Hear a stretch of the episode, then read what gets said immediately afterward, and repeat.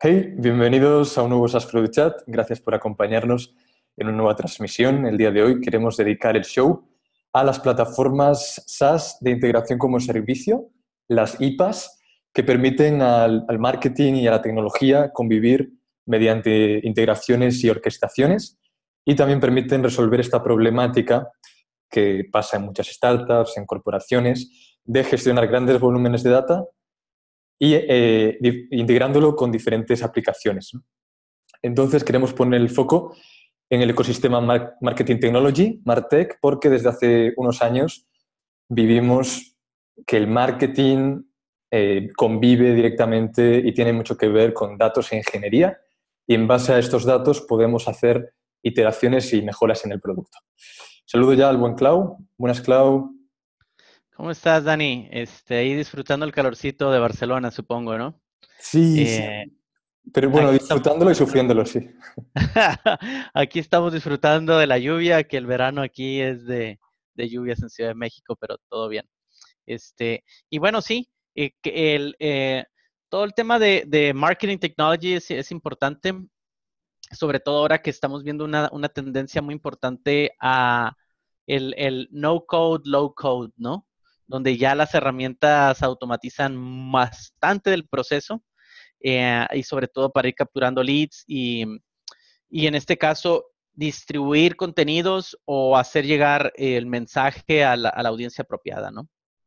Sí, seguro que habéis comprobado en vuestra empresa que cada vez se usa más productos SaaS, pero no viven aislados, ¿no? Generalmente necesitan conectarse a aplicaciones, a data centers privados, nubes públicas, que ya tiene la organización.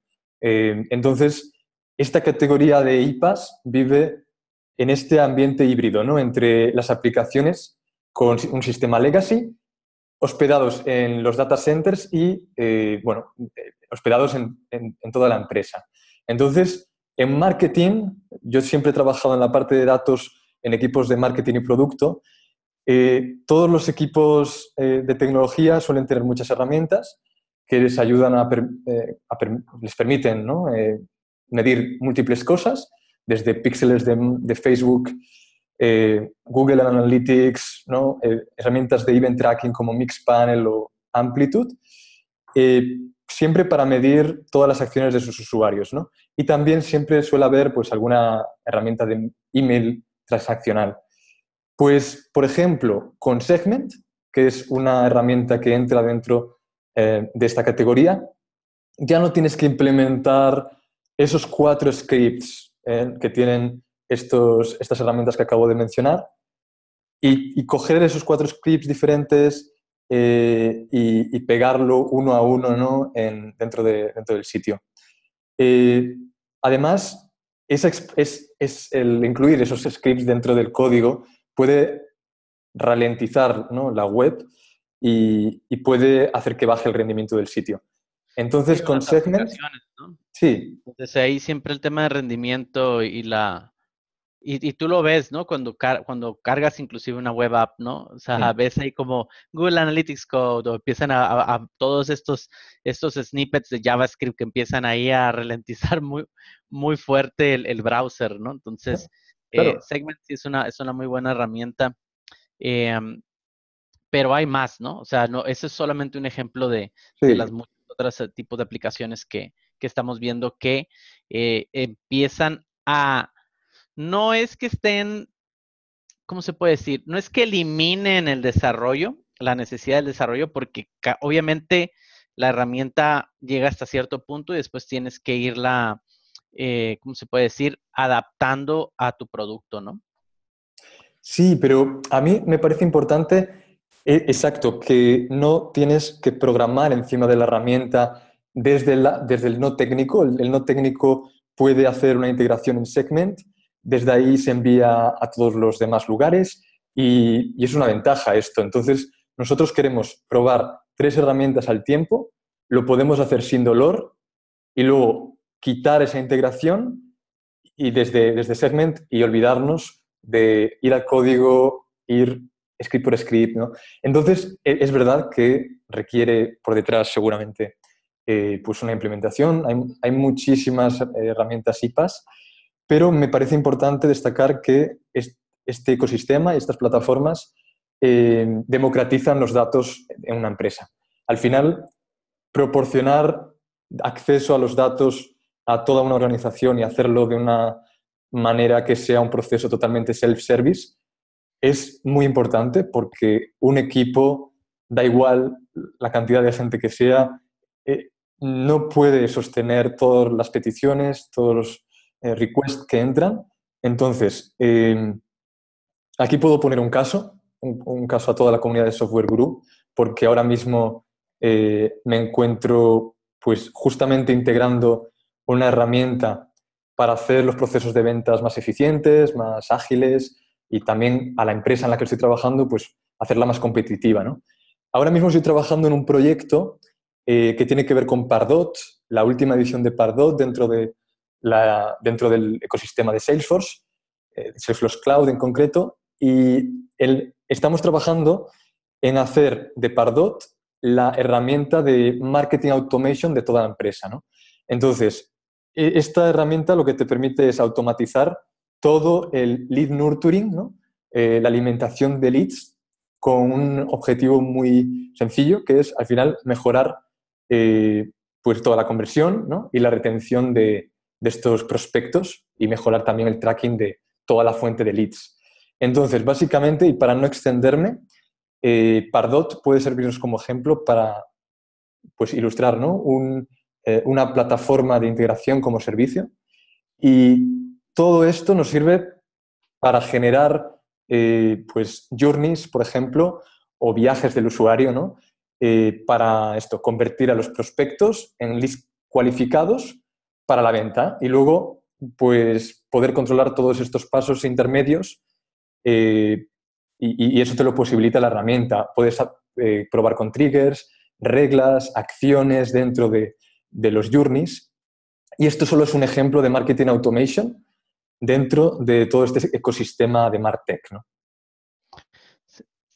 Sí, y también hay, hay eh, por ejemplo, eh, es otra aplicación bastante buena que es para todo el tema del onboarding, mm. que te permite a cualquier aplicación, ya sea una una web o sea una, una, app que te permite poder automatizar todo el proceso del onboarding, ¿no? Que muchas veces el reto aquí es eh, cómo haces A-B testing con el onboarding, ¿no? O sea, si tú lo quieres hacer tú mismo, es algo bastante complicado, es algo que va a impactar directamente a tu ratio de churn mm. y posiblemente para nuevas implementaciones de features, pues posiblemente también tu retención, ¿no? Entonces, AppQs te permite justamente hacer esto, ¿no? Hacerlo de una manera muy em, sutil, con muy poco desarrollo, ¿no? Eso es lo que dicen. Em, yo sinceramente no lo hemos implementado, ya que nosotros eh, no tenemos todavía una plataforma standalone, porque tenemos nosotros integraciones a plataformas. Entonces, utilizar algo todavía un cuarto, un cuarto, eh, estaría un poquito complicado, ¿no? Pero eh, he escuchado muy buenas, muy buenas este, feedback sobre AppQs. Eh, pero, por ejemplo, también tenemos integraciones de datos, eh, como tal y como lo hace Zapier, ¿no? Que es uno mm. ya bastante conocido, ¿no? Que no necesitas nada de código. Este, mm, y, también aquí también eh, quería mencionar, ya lo habíamos cuando fui a Saster este año, en febrero, mm. este, la, lo que es Bessemer Venture Partners sacó su, como su, su State of the Cloud 2019, ¿no? Y el tema de eh, la automatización de cómo son eh, aplicaciones o plataformas de negocio con lo que es un desarrollador, ¿no? El caso de, por ejemplo, UiPath es un ejemplo también muy bueno, ¿no? Donde trabajan con, eh, permiten a los desarrolladores justamente hacer esta, estas integraciones con, plataformas de negocio, ¿no? y creo que son bastante, bastante buenas y, y que ya están, o sea, eh, ahorita mucho está eh, del lado del marketing, de cómo vendes, de cómo retienes, de cómo evitas que la gente se vaya una vez que son tus clientes. Mm. Em, y empezaremos a ver esto irse a, a todas las industrias, ¿no? Industria de health, eh, las industrias como más de, la, de logística, ya inclusive ya estamos viendo plataformas que están integrando Este, la otra vez eh, eh, conocía, vinieron para acá Ciudad de México, una empresa de Inglaterra, que ellos hacen justamente toda la automatización de el point of sales, ¿no? O sea, el, chico que te tiene la registradora y el sistema que alimenta todas las peticiones de eh, Uber Eats, de Just Eat, de Postmates y todo esto, ¿no? Que es, creo que la, empresa es One Eleven. Este, ahorita ya después lo, lo, posteo ahí, ¿no? Entonces ya estamos viendo cómo no solamente son en temas de marketing, sino también estamos viendo que se están pasando temas de logística. Ahorita que el, el, el, ¿cómo se llama? El last mile delivery está muy hot, ¿no? Sí, eh, justo lo que mencionabas antes de que marketing e ingeniería conviven, pero no sabes hasta qué cierto punto ingeniería nos involucra. ¿no? Eh, yo me he encontrado en casi todas las empresas que marketing quiere implementar una nueva herramienta. Esa herramienta es bastante self-service, puedes usarla casi en, su, en su eh, completa, ¿no? Pero necesitas siempre una ayuda de ingeniería en cuanto a la migración, ¿no? Cuando migras, por ejemplo, de Salesforce Cloud a Pardot, o no migras, sino la sincronizas de alguna manera, eh, necesitas ahí procesos que corren detrás, porque eh, todo lo que tiene que ver con campañas, que se vean las campañas directamente en Pardot, las de Salesforce, los eh, status, por ejemplo, te tienen que dar acceso a esa configuración avanzada dentro de Salesforce para que tú puedas verlo en Pardot. Bueno, siempre hay una parte de ingeniería dentro de marketing, pero es verdad que cada vez más las plataformas SaaS permiten a, gente de marketing, gente de ventas, gente de soporte, crear dashboards, crear visualizaciones, crear todo un conjunto de... No, y, inclusive ahorita ya entrenando robots, ¿no? O sea, entrenando chatbots, ¿no? Intercom tiene, tiene muy buenas soluciones ahí donde pues tú ya le das eh, la, lógica, ¿no? De cómo va a reaccionar, cuáles son las respuestas, a dónde lo vas a mandar, qué links, ¿no? Cuándo vas a, llamar a un agente. Entonces, creo que, que sí, o sea, estamos viendo cómo, eh, o sea, y, y, esto va, va como muy, muy alineado a la tendencia que ahorita que es centrado en el usuario, ¿no? O sea, antes era más que nada centrado en el medio, ¿no? O en el canal. Eh, y ahorita ya es todo al usuario, ¿no? Entonces, ¿qué necesita el usuario? ¿En qué momento está? ¿Cuál es su contexto? ¿Qué mensaje le vamos a dar? ¿Qué podemos automatizar? Y dónde necesita que ese, ese, ¿cómo se dice? Ese touch point o tocar base con un humano, ¿no? Sí, de hecho, Metabase y Superset son dos ejemplos clarísimos de, esas, de centralizar esas consultas de SQL, ¿no? Donde los equipos de ingeniería pueden conectar primero todas las, todos los repositorios y todas las fuentes de datos que, van creando y desde Metabase tú lo que puedes hacer es eh, acceder a réplicas de las bases de datos de producción con toda la información en bruto y puedes mantener todos esos criterios de anonimización eh, para respetar toda la privacidad de los datos de, los clientes. ¿no? Y también lo puedes hacer con instancias de, de, BigQuery, por ejemplo, donde puedes guardar todos los datos en bruto eh, y también más datos agregados y otros datasets utilizados dentro de la, dentro de la compañía para hacer algunas tareas pues, de, aprendizaje automático, por ejemplo. Eh, de Google también permite crear y compartir eh, notebooks de Jupyter, de Python, como si fuera un documento de Google Drive. Entonces, Claro, para programar en, Notebook, eh, para compartir notebooks de, Jupyter, en Anaconda, por ejemplo, tú necesitas saber Python. Pero ese, eh, hicieron más sencillo lo de compartirlo con todo el equipo. Si alguien de fuera quiere entrar a verlo, pues puede hacerlo. Entonces, eh, no sé, nos permite ir mucho más allá que los clásicos análisis en Excel por pura escalabilidad. Hay más volúmenes de datos, eh, más complejidad también agregada, por supuesto, pero en estos contextos utilizar Python o R eh, es mucho más factible que usar Excel y además es mucho más potente, ¿no? Sí, eh, yo creo que ahí tocaste un tema muy interesante con todo lo de Business Intelligence, ¿no? Con todo lo de BI Tools. creo que Ay, pues es que ah, y está todo esto saliendo, ¿no? Y, ya casi, y ya por lo general la tecnología está muy aterrizada, ¿no? Eh, o sea... Es verdad, sí. ¿Qué te puedo decir? O sea, ya puedes, eh, y ya lo vemos, ¿no? O sea, Google tiene este de Big, BigQuery, que creo que se llama, ¿no? Este, donde ya también tú lo conectas a tu Google Analytics, sacas BigQuery y BigQuery ya empieza, te empieza a generar todas estas eh, dashboards de, de, Business Intelligence, ¿no? Entonces, eh, y para todo, y hay para de todos colores y sabores, ¿no? O sea, lo puedes hacer para el CEO, lo puedes hacer para alguien de marketing, lo puedes hacer para alguien de, user research, lo puedes hacer para inclusive los propios devs, ¿no? Y entonces creo que ya estas plataformas están permitiendo que el flujo de la información esté un poco democratizado, ¿no? Obviamente tienes que abrir el grifo de esa data, ¿no? O sea, no va a suceder de, de la noche a la mañana o nada más poniéndole snippet, ¿no? O sea, tienes que ir canalizando ese flujo de data, cómo va, qué necesita cada quien. Este, eh, y, sí, o sea, creo que es, es algo muy interesante que está sucediendo. Y ya después eso se va a ligar a acciones, ¿no? O sea, eh, de estos dashboards tú puedes generar triggers y estos triggers usas if, then, that y para, o usas Zapier o usas o, codificas algo, ¿no? Entonces creo que, que esto se está como haciendo un 360 loop de, ok, qué información fluye, con qué información se generan triggers, con estos triggers, qué, qué acciones tomas o qué tas que eh, eh, arrancas y después ves cómo ese flujo de información o viene más o viene menos, ¿no?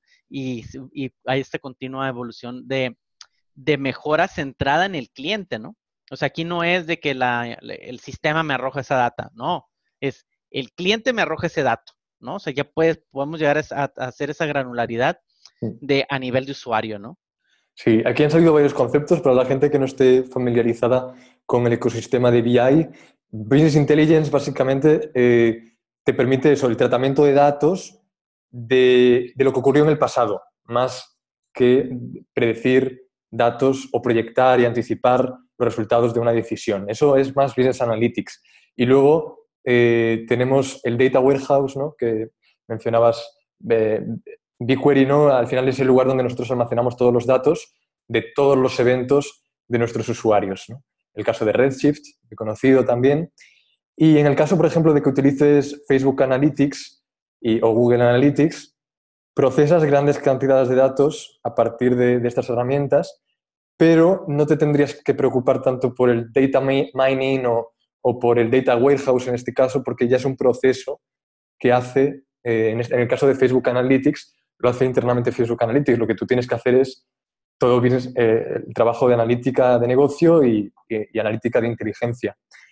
Dicho esto, algunas ventajas que yo veo en las plataformas de integración, porque al final es una decisión que tú tienes que tomar, si te conviene integrar herramientas o si prefieres tirar más por soluciones, digamos, nativas o soluciones que son menos eh, SaaS enfocadas, son, no sé, más de escritorio, diferentes soluciones. Para mí, las ventajas de las IPAs son eh, pues que tienes como diversidad de escenarios porque están diseñadas para integrar no solo aplicaciones en el data center, también aplicaciones en la nube y fuentes de, fuentes de datos públicas.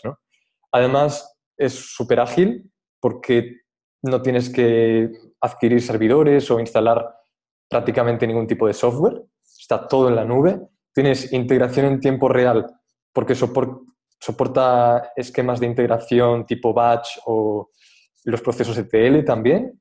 Y pues es muy elástico, o sea, tiene eh, elasticidad quiere decir en este sentido que los recursos de cómputo, de computación, escalan automáticamente cuando eh, aumenta la carga de trabajo y se reduce cuando no hay carga de trabajo. Entonces, la mayoría de soluciones IPAS pues tienen, reúnen estas características y luego hay una solución, eh, es, una, perdón, es, es, una ayuda porque eh, puedes observar tus datos desde una interfaz muy intuitiva que además permite crear, administrar y gobernar mucho mejor los datos y los, y los flujos de integración también. Y bueno, yo creo que Cloud eh, hay muchas ventajas. Es verdad que habría que ver cómo es la empresa, qué, qué legacy tiene, ¿no? ¿Qué, le, qué, ha dejado en el pasado, si es posible integrarlo mediante... Y, creo que algo muy importante también es cómo va a estar procesando tus datos, ¿no? Sobre todo si estás en Europa, que sean GDPR compliant, ¿no? O sea, eso tienes que tenerlo súper claro ahí, ¿no? Em, ver cómo hacer el proceso de, o sea, si ellos se quedan en caché, cierta información que tú vas a estar enviando ahí o no. Por lo general son bastante hands-off con la data, pero vale la pena indagar más en el asunto, ¿no? O sea, qué, qué información se van a estar quedando, qué van a estar viendo, eh, que la qué, o sea, qué va corriendo en texto, claro que no, o sea, hay que ser totalmente honestos, ¿no? O sea, muchas veces integramos y no sabemos si todo va con, con las debidas, eh, ¿cómo se puede decir? Si toman eh, en consideración la seguridad de la información que, va, que se está transmitiendo, ¿no? Eh, ah, si están anonimizando los datos también. Eh, esos son, son cuestiones muy técnicas de seguridad, pero son como los handicaps de tener este, un, un platform as a service, ¿no? O sea, donde vas a estar ligando dos sistemas, donde de, ambos en ambos sistemas va a haber información eh, crucial de tu empresa eh, o de procesos de negocio de tus clientes. Entonces tú tienes que ver de qué manera vas a, eh, ellos están salvaguardando esa información, ¿no? O sea, y en el caso de que hay un breach, en el caso de que hay un outage, o sea, ¿qué, ¿cuál es el uptime, no? Porque al final ahí es el, va a ser el eslabón más débil ahí, ¿no? Que si eso se cae, ambos sistemas dejan de comunicarse, ¿no? Entonces, ¿cuáles son las contingencias?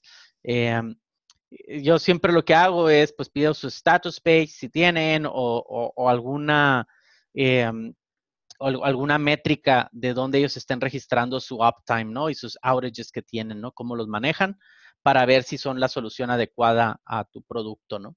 Sí, es súper interesante ver la fusión de estos proveedores eh, CRM y, y, productos de Martech en general en los últimos meses. Hay muchas adquisiciones, no solamente la de Tableau por Salesforce, ¿no? Hay eh, otras muchas que están saliendo, pero al final, hacia dónde creo que ello va todo este ecosistema es, primero, el pricing tiene que adaptarse muy bien y acomodarse a los diferentes tamaños de las compañías, ¿no?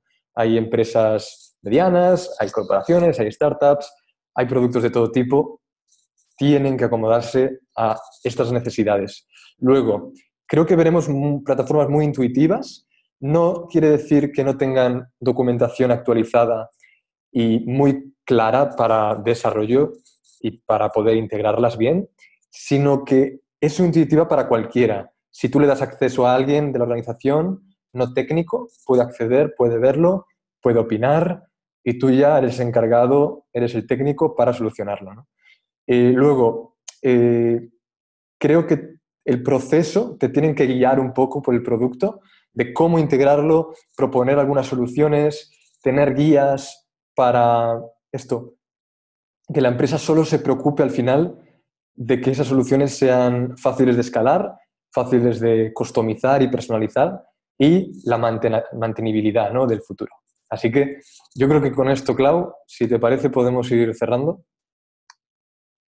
Sí, perfecto. Pues muy bien, ahí dejaríamos dejando los links eh, y vamos viendo ahí que, cómo evoluciona todo, ¿no? Este, ya viene el veranito, entonces también este, para todos ustedes que están preparando para salir de vacaciones o tomarse un, muy bien y merecido descanso, pues también que lo disfruten. Si vienen a Ciudad de México, tráiganse el paraguas, tráiganse las botas porque aquí está lloviendo. Si van a Barcelona, llévense las gafas de sol y mucha agua, ¿no, Dani? Sí, traigan la ropa justa y luego pues dejaros llevar porque hace mucho calor y, bueno, yo la verdad que tengo jornada intensiva y lo, lo, estoy disfrutando. Si tenéis acceso, yo qué sé, a una playa o, o piscina, aprovechadlo, porque me falta. Muy bien. Un saludo, Dani, que tengas una buena tarde por allá. Venga, hasta la semana que viene, Clau. Hasta la semana que viene. Chao. Chao.